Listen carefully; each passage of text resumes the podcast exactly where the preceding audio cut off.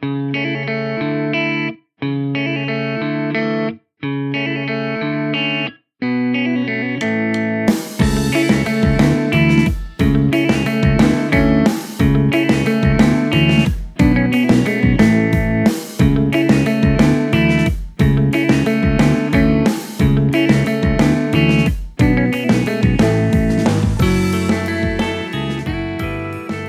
にちは海星です、えー本日は宮崎県の地図帳の見方です。です。を忘れましたけど宮崎はねあんまり深くは知らないです。正直。知らないって言うと失礼ですね。行ったことが一度しかないんですよ。しかもその行ったことがある一度も九州という場所をほぼまとめてぐるりと行った時に立ち寄っただけなのであまり深く縁があったりするわけではないという。宮崎といえば、まあ、マンゴー南国牛。多分温泉がある。日本全国どこにでも温泉はありますけど以上みたいな。東国原秀夫知事みたいな イメージですけどね。今最近ちょっと嫌われ者になってしまった東国原秀夫を見て宮崎県民は何を思うんでしょうか。少しばかり気になるところではあります、まあ、すげえ浅くなってしまうんですけど今回は。今のところね。ここから深く深く宮崎県を掘っていきたいなと。振っていきたいなって言ってしまいましたね。深く深くにつられて。噛んでいますが宮崎県の地図帳見ていきたいと思います。県名の由来はかなり面白くありました。面白くありました。面白かったです。前回取り上げたのが宮城県。あれの宮が朝廷由来だという話はしましたがまあ宮というのは神社であったり神様であったりみたいなものを指すんですが宮崎県はもともとは宮崎県だったそうです。そして宮崎県の先は前と書いていたと。後先の先。あなたの先に行きますわの先の意味ということで前と書いていたそうですね。宮前だそうです。なんか宮前っていうとちょっとこう 何かがとある個人名をね思い出してしまうところがありますけどはい。なんかなんとかなチキンたちとかツイキャスとかを 思い出してしまう、えー個人的な事情あるんですが、まあ、それは置いておいて。初代天皇と言われる神武天皇、まあ、奈良県橿原市に橿原神宮神武天皇陵がございますが神武天皇のそもそもの住まいであった高千穂宮の前に広がる土地ということで宮崎宮前と書いて宮崎と言われていたのがいつの頃からなまって宮崎になったと言われています。この濁ってなまって濁ってっていうのは結構確かなソースが出てきたんですが「先」という字がなぜ当てられたかというのは調べてみたところあまり的確な情報はありませんでした。ちょっとねこれは追加でもう少し僕の知識を補充したいなと思うんですけど。まあ宮崎が宮崎から変わったというのは以上なんですがこれだとあまりにも短いのでまあ今日は神武天皇という話が出てきたぐらいなので日本書紀について触れようかと思ったんですがやはり地名というものの源を語らおうとするとすでにまだ7回目ですか。のタイミングでも日本書紀というものは避けるに避けられまいと思いましてこのタイミングで日本書紀に触れていこうかと思ったんですが我々としてはここで日本書紀について触れるのが皆皆様方の興味関心をこれからもしっかりと引きつけつつ新たな面白みそして日本の歴史みたいなものを感じていただけるのではないだろうかと思う次第でありました。しかしね 日本書紀僕日本書紀をね一生懸命勉強するのはね3回目ぐらいなんですよ。1回目は学生の時に高校生の時に興味を持ってで2回目は大学生に入ってそして3回目、まあ、ことごとく頓挫しておりましてどにもこにもまとまりませんでして15分番組で日本書紀を語らおうなんていうのは、まあ、まさに毛ほどない様もとないということでございます。日本書紀がダメならばならば古事記ではどうだろうかというようなそんな簡単な話でもございません古事記を15分番組で語らおうなんていうのは毛ほどない様まさに毛頭ないということでございます。これちょっと気持ちいいですね。気ほどない様、まさに毛頭ないということでございますと、高らかに宣言することに、ちょっと快感を覚えておりますが、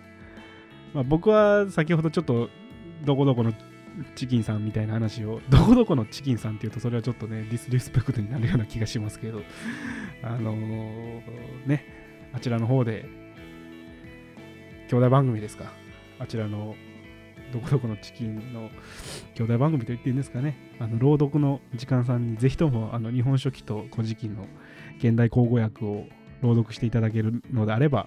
当番組としては非常にありがたいという、あの、忖度をグリーンニーヤンには、グリーンニーヤンって初めて呼びましたけど、えー、グリーンニーヤンの忖度を今か今かと待ち望んでおるばかりなんですが、まあ、日本書紀の話は置いておいて、置いておきます。こんなにね、えー、ごめんなさい。日本書紀語ろうかって、ちょっと打ち合わせで軽く言ってしまったばっかりに言い訳をしているんですが、日本書紀は置いておきまして、僕が大好き、廃藩置県、明治時代のお話でございます。僕は明治時代が大好きなんです。近代日本の歴史がね、こんなこと言うと、ちょっと、あのー、偏った思考をお持ちの方にはあの時代が好きなんてって思われるかもしれないですけど、単純に興味関心があって、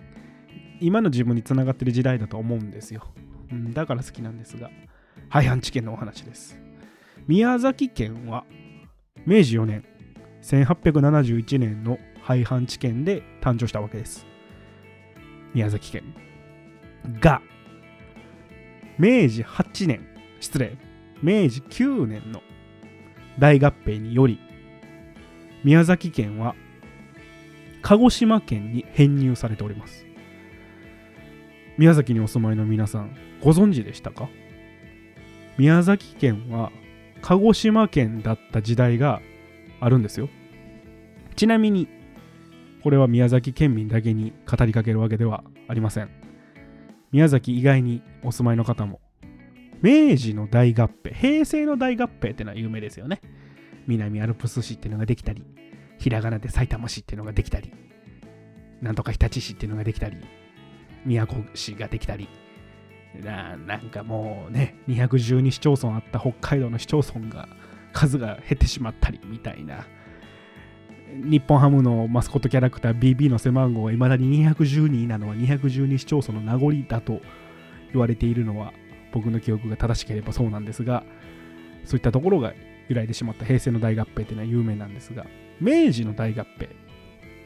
これ、この時に明治の大合併によって宮崎県は鹿児島県に編入されたんですが、富山、福井、奈良、鳥取、徳島、香川、佐賀、そして宮崎。あなた方の住む町も住む県も明治時代の初頭は隣県と合併し名前を失っておりました。ご存知ですか？僕はこの隣県と合併、隣県ではないですね、奈良の場合は隣、えーまあ、堺県、堺府、大阪府というところと合併したんですが、失われた奈良県という町に住む一人として訴えかけたい。富山、福井、奈良、鳥取、徳島、香川、佐賀、そして宮崎にお住まいのこの8県にお住まいの732万1776人の皆様。はい。この8県にお住まいの732万1776人。平成30年総務省統計局発表よりですが 今こそ我々の県名が合併により失われていた明治時代のあのことを思い出し悔しい涙をこらえるばかりに奥歯を食いしばり下唇を噛みしめ今こそ立ち上がろうじゃありませんか。まあ奥歯を食いしばりながら下唇を噛みしめたらそれはもうもはや噛みしめれてないですけどね。どんなに器用な前歯をお持ちなんだという感じがしますけどもしくは噛みしめてしまったばかりにおそらく大量出血を起こすんでしょうけどけどねあの俺は本当に俺はって言ってしまった。私は本当に僕は本当にこの番組結構お上品な山口改正を目指しておりますんで私は本当にこの明治の大合併で県名が失われた都道府県があるということをもっと知ってほしいしそして失われたものが今は復活しているんだということを、まあ、皆々様方にはごごめんなさいね。明治4年とか明治9年の話をもう間もなくあと6日で令和という時代が始まろうかという時に明治時代のお話をして大変申し訳ありませんが時代錯誤で大変申し訳ございません。どちらかといえば平成が終わるんだから平成の大合併のお話をしてあの功罪を平成30年に平成31年に置いていこうじゃないかというのが本来の手順だと思うんですが僕は廃藩置県そして反石法官さらには府県制度第二次府県制度そういったあたりの失われた県名というお話を今しております。大変お話が長くなっており申し訳ございませんが、そろそろ宮崎県の話に戻りたいと思います。今日は宮崎県の地図帳の見方なんですよ。立ち上がれ8県ではありませんよ。立ち上がれ732万人でもございませんから。まあ、先ほども何度も言っておりますが、失われた県名がその後復活しているということ。このことをしっかりと伝えなければならないと。宮崎県はその後鹿児島県から独立を果たします。その契機となるものがありました。西南戦争。西南戦争とは明治10年、鹿児島県は県を挙げて明治政府に反乱の火の手を挙げました。それが西南戦争ですね。当時鹿児島県であった宮崎は当然鹿児島県の側となって政府軍と戦うことになるんですが初戦は鹿児島県たった1県政府軍との戦いに負けまして。完全に敗戦するわけです。宮崎県は当時は鹿児島県ですが戦場となったのは宮崎県の土地だったわけです。宮崎県かなり荒廃してしまいまして敗戦後政府との戦に負けた鹿児島はどんどん弱体化していくそして自らの土地が荒廃したこういったことによって不満がどんどんどんどん重なっていき宮崎県というのは独立の機運が上がり西南戦争以後独立に向かってそして日本を席巻した自由民権の思想にも後押しされ支配されたりとか属国になるみたいなような考え方も改められ明治16年5月9日宮崎県は鹿児島県から独立すると。もう間もなくですね。2週間後の5月9日ぜひ宮崎県民の方は独立記念日ですので祝っていただきたい。その5月9日に再び一つの県として生まれ変わると。もし西南戦争がなければ宮崎県は宮崎県ではなかったかもしれないと。この歴史をこの事実を宮崎県民そして日本国民訴えかけたい。なんだか今日は興奮してしまって申し訳がございません。本日は以上です。